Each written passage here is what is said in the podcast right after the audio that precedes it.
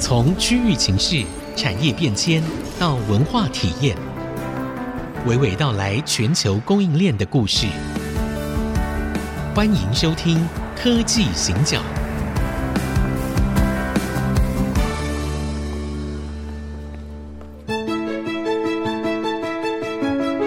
这里是 IC 之音逐客广播 FM 九七点五，欢迎收听科技行脚，大家好，我是 D Sam 黄清勇。我是人工智慧科技基金会温怡玲。呃，我们前两集的节目啊，在十一月的最后带大家去全球大旅行，然后十个地方。好，那很多人都说没有讲一些细节，没有哦细节，请大家呢 自己到了那个地方的时候，请你自己去观察，然后呢去创造。好，我我自己觉得旅行是非常非常个人的一件其事情啊，其实我还是有一个心愿，对，我想把全世界旅行哈哼，也许弄出十乘十好了，对，设计出一个网页，然后那大家想看的时候啊，对，除了可以看之外，可以用人工智慧的概念，哦，帮我去追踪，然后你用 Metaverse 的概念，嗯哼，嗯哼，就是说我从布拉格进去。对，那我如果有三万美金，是，我想玩一个月，假设是这样子。对，好，那我的所有最 optimize 的做法是什么？嗯哼。好我觉得那个你要往那个电玩的方向发展了， 这听起来可以弄成一个游我我我戏。不想把它弄得那么严 肃，好，对那么紧张。嗯我是觉得旅行是一件很快乐的事情，对嗯你知道吗？那个有一次我跟我太太去托斯卡纳，托斯卡尼，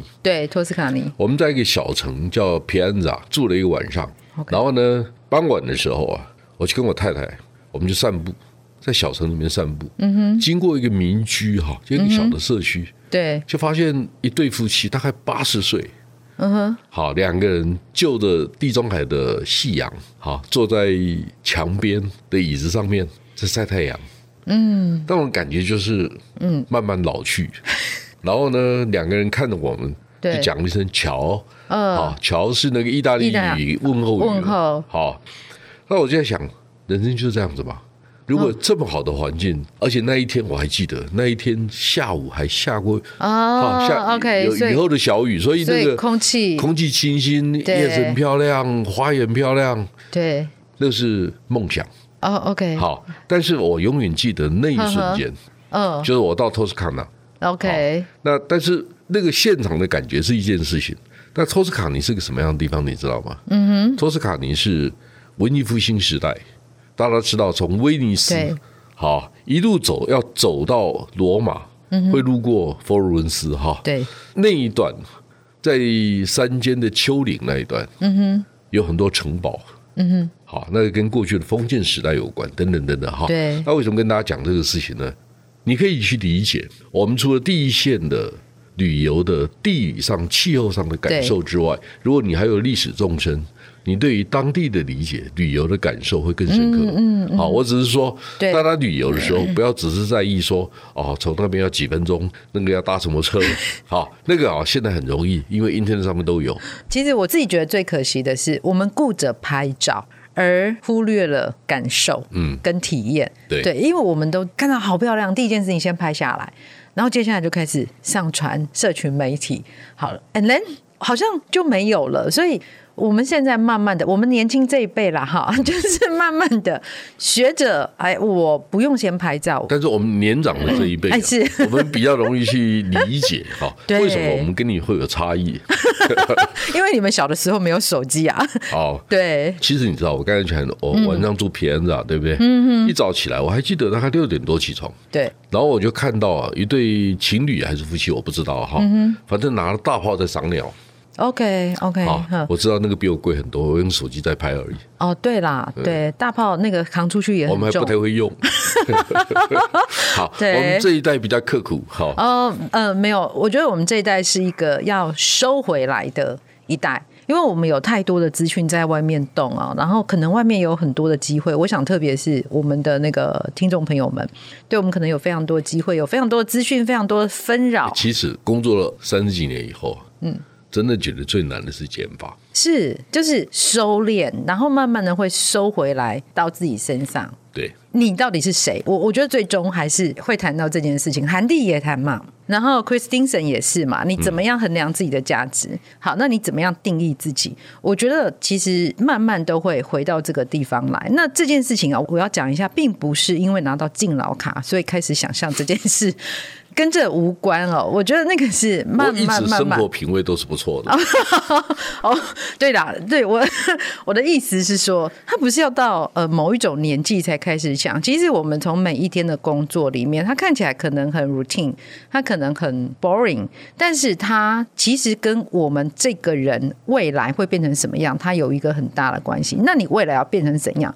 呃，要回去问这你。是很大的关联性。是啊，我我为什么特别打断露露？我告诉大家啊，特别是我们在科学园区工作的朋友，真的要去理解每一个社会、每一个社群，它的工作环境条件不同，但是在电子业本身，它有很多很有趣可以学习的空间跟机会。是好像我昨天参加一个会议，嗯哼，好是欧洲的人带了一笔钱要来是投资大家机密大公开喽。好投资亚洲，啊，是重点是什么？嗯哼，重点他们把重点放在日本、韩国跟台湾上面，哎，很特别哦。为什么你知道吗？他谈到说，以前欧洲到亚洲来的钱，百分之六十以上去了中国，现在中国不到二十个 percent。好，那么我们开始把它减法。嗯哼，嗯哼，那挪出来的四十个 percent、五十个 percent 要去哪里？去哪了？这是第一个问题。第二个对问题就是谁在 lead，谁在引导这个资本的流动。对第三个，谁是最 reliable，嗯哼，最可信赖的伙伴。嗯哼，我先跟大家讲，就是说未来两三年产业的景气，不见得是大家想象中那么乐观，但是呢，我们的 competition，嗯我们的 competitiveness，我们的竞争力会在哪里？对，好，所以大的趋势要先了解。嗯哼，像我跟露露有讨论过哈，对，就是说我们对于未来世界、未来产业、电子业五种分类，嗯，每一种分类它可能的变化是什么？对，除了这个之外，还有地缘政治的问题、运筹体系的问题。是，所以开始你要去理解，我刚才为什么先用资金的流动来跟大家讨论这个问题？是好嗯就是过去百分之六十几是进了中国大陆，对，现在只有不到二十个 percent 会进中国大陆，甚至 less、更少。是好，那就开始，甚至大陆的钱会出来，哦，是你开始要想这个事情。是好是，那你怎么去引导这个资本的流动？嗯第二个就是说，你的资金的获利会增加还是会减少？好对，那以前可能我们会期待规模变大，总获利会增加，哦是啊但是毛利率在降低。，对对对那对，现在可能总量不会增加，对但是 margin 会增加。那个方法是什么？那个跟 button up 的 application driven 的环境有关系，有关系，嗯应有用很密驱动。对对，所以这个时候你必须更了解嘛。好，第二个就是说区域型的分工 （decentralized manufacturing）、会非常关键。所以真正怎么去定义这个市场？所以我一直讲，就是说作为一个企业领导人，最重要的三件事情：定义、定位、定价。对去定义这个事情。我的定义是什么？如果这个欧洲人告诉我，嗯，好，Beyond China 跟 America，就中国跟美国之外之的，外那我们要投什么？那我就会开始在想，从亚洲搬到美国去 serve 美国人的，嗯哼，就他有需要，就他现在没有。这个方法内容是什么？很多、哦。呀，好，比如说、有一天我在我们报纸上面就看到什么，看到那个诶、我们以前都讲那个量产制造的公司是毛三到四嘛，对现在不会、好，红海六点六个 percent，嗯哼，伟创七点八五，第三季开。始对开始往哎上走，然后呢，广达有八点一， ，OK，英业达也有五点五左右，所以 roughly 这四五家都也许有一点小错误哈，就是我记的数字是这样，嗯嗯，好，重点是什么？泰达多少？泰达电对他的店三十嘞毛利耶。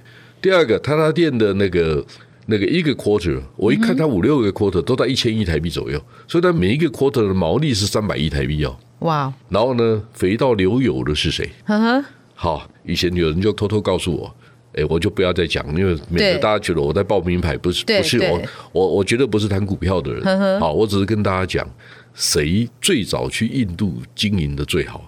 哦好，OK，像呵呵我我我就跟大家讲，就是说，像我一个连友啊，在我脸书上面留言，他说：“哎，讲那么多干什么？就告诉我我的 ERP 怎么卖就好了。”好，那我就我就想了一下，我就整理一份资料，这份资料就是印度发给全世界主要国家的 Working Visa，到底谁发的最多？嗯哼，你知道第一名是谁？第一名是韩国韩人，国哇，OK，第二名是日本人。嗯哼，韩国人已经到四千八九呃四千八九百个人，那日本人大概四千多一点。嗯哼，嗯哼，第三名以后都两千以下。好，那我为什么跟你讲这个事情？我如果告诉你，印度第一大汽车品牌叫 Maruti Suzuki，、就日本跟印度合资的公司对，它的市占率将近四成。好，第二名是 Hyundai，第三名是 Kia 韩国公司。都是韩国，然后呢，大家知道三星的手机一度在中国的市占率高达百分之二十以上，对现在中国不到一个 percent，呀，那他怎么替代？他怎么补回来？就是补印度，用印度补回来。所以韩国人在印度，尤其三星电子，布建了两千个以上的服务据点，那他需要多少人去管？人家愿意长期经营，我们就去。我老是一直都听到，哎呀，印度需要很长时间。我说我懂，我也了解。对，好，那也许台湾不适合做这个事情。是，那所么我以们就做量产就好了。没有这件事情，其实我觉得它牵涉到非常，我我觉得我们要再往深一层谈哦，就是说韩国当他们这样去了，日本当他这样去的时候，他们为什么可以做出这样的决定？还有他们可能面对的状况跟台湾会有哪一些不同？我们休息一下，待会儿继续讨论。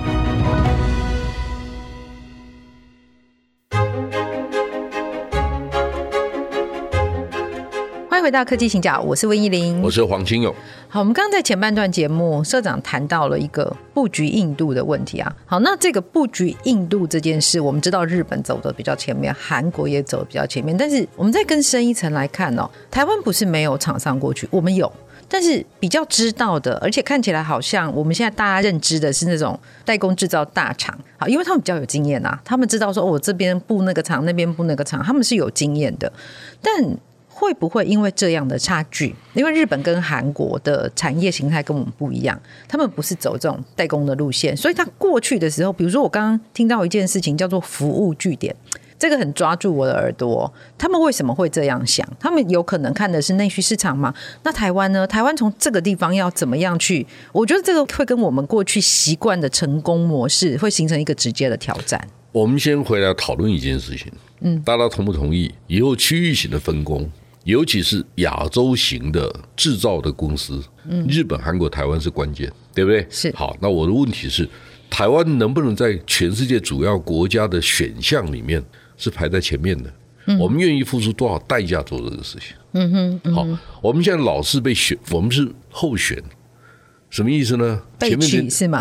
被取， 对，对你讲的很好，被取没有错，因为大概会先选韩国、日本的公司，不会选台湾公司。嗯，为什么？哎，这是我们的 image 的问题。是好，第二个问题就是说，这是国家形象的问题。是你要知道哈，韩国人不是只有韩流，大家知道，就三星来讲，三星的电视机占他公司的营业额，也许还有十几个 percent，对，但是获利很低。是但是三星证明一件事情：我把公司最好的电视机放在你家里，你愿意放在那边，那表示 honor，呀，就是你啊对表示你家庭的水平、你的消费能力等等等等。嗯，好，所以跟韩国人站在一起，跟日本人站在一起，还是跟台湾人站在一起，谁都优先顺位在前面。我们有没有找到自己的定位？我不是说我们一定要赚的比人家多，呀，而是说啊定位我可以，我同意，我电视机我卖不过你。对但是呢，大家知道新创产业、中小型的，嗯哼，所有的 solution 最好的伙伴是台湾，我们愿不愿意去做这个事情？对好，我刚才为什么讲台达电？台达电的毛利三十，嗯哼，我常讲一句话，没有毛利就没有转型空间，因为你花不起钱。是是如果你的毛利只有五趴，只有六趴，对我来讲，你也不是我的首选。嗯，好，懂大家都搞错了。是是，好，很多人都认为他公司规模很大，所以我刚才跟露露开玩笑，我不要讲哪一家哈，嗯就电子五哥其中一家大哥，哎我们记者去采访说，你们社长怎么没来？哎，社长在台大教书哦，没 空。对你讲 对了，你又不是我大客户，我为什么要去看你呢？嗯哼，好，第二个，采访记者是记者的专业，是我也不应该坐在旁边，对。但他搞错了。其实这个对记者专业的尊重，我觉得就非常对难得。好，对，就我们的记者都知道啊，嗯，我很少到编辑台，是一年去一次两次，哎，这种次数大家会很惊讶。我也不看稿，我第二天才看稿。嗯，为什么？我去看稿，我要看六个小时，这是我的工作吗？当然不是嘛。对就是举个例子来讲，不管他叫林白迪、叫刘阳伟、叫林宪民，嗯哼，他天天去 R D 部门说：“哎，你这个规格应该怎么设 计嘛？”他天天管这个事儿吗？不可能嘛！对，不可能。 好，当然我们公司比他们小很多，我对只是说，even 再小，嗯哼，我们一年要出三百本报告，对，一天要出九十到一百则新闻。我现在还把英文版每天增加到三十 五则，那我是把每则英文全部看完。当然不是，管理对不是这样做哈。嗯，你的策略是什么？你为什么？我刚才我我我们不要扯太远。我刚才讲就是说，定义、定位、定价。对，好对，我们怎么去定义印度市场？露露，我先跟你分享一个、一个事情。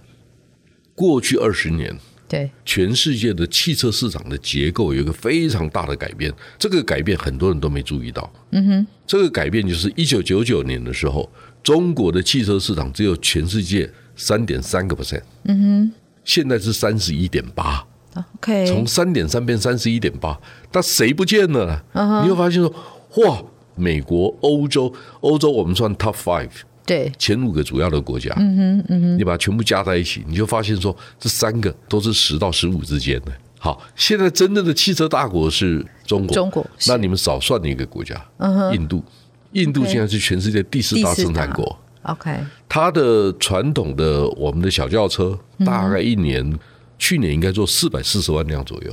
它的 commercial 那个小货卡，嗯，一百多一点点，所以是它一年可以做五百五十万辆。第二个，它出口的地方是谁？东非、中东最多，还有一个国家南非。呵呵，OK，南非很多汽车进口也是从印度进口的。好，是，那我就问你嘛，如果你会发现印度除了是汽车大国之外，印度也是全世界第一大摩托车市场。摩托车不是台湾人的专长吗？对我们真的谁去研究过印度的摩托车市场？然后我就告诉你，人家来找我们，嗯，很多人第一个念头就想怎么讲呢？打个擦边 球。好，我刚才讲是欧洲来的啊，对就来问啊，资源应该怎么分配啊？资金怎么分配？我在想，我告诉你干什么？好，你会希望我继续帮你打工吗？哎，我我这个要插一个话，我觉得很有趣哦。像我们通常觉得说，哦，比如这样说，我最近刚知道一件事，就是国外有一个大学要跟台湾的一个很知名的大学要合作，要做线上课程的一起开发，但是他们要求我们这边做一件事，他们没想过的。你先告诉我，你们国内的线上学习的市场有多大啊？没有这个数据吗？请做 survey。哎，哎，对，哎，他就直接叫他做 survey，我心里就在想说，哇，好，然后呢，台湾这边就说啊，什么？ 为什么我们要做 survey？哎，那我们去问一下工研院跟自测会吧。呃，没有，他们没有这个资料。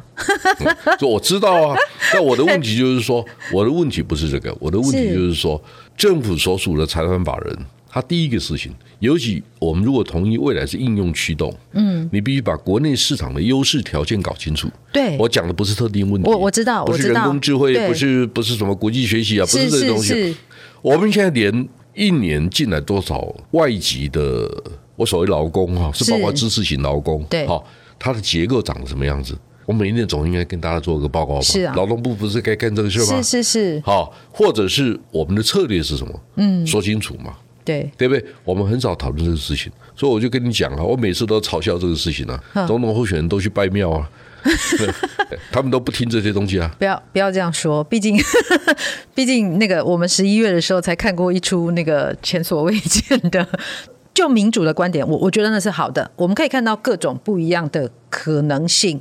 好，那但是对于我们后面的那个结果，我们在这个时候要更谨慎一些啦，要可以理解说。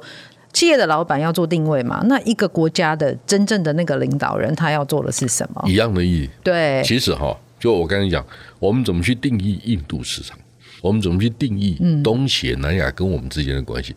第三个，定义我们自己在这个新的供应链体系里面，我们的角色是什么？嗯，我们愿不愿意派出最好的人，是在全世界讲课，跟大家是讲我们对台湾的角色地位是什么，我们的特殊的地方在哪里？我们跟对韩国有什么不同？我们跟日本有什么不同？我们还跟韩国人比 K-pop 吗？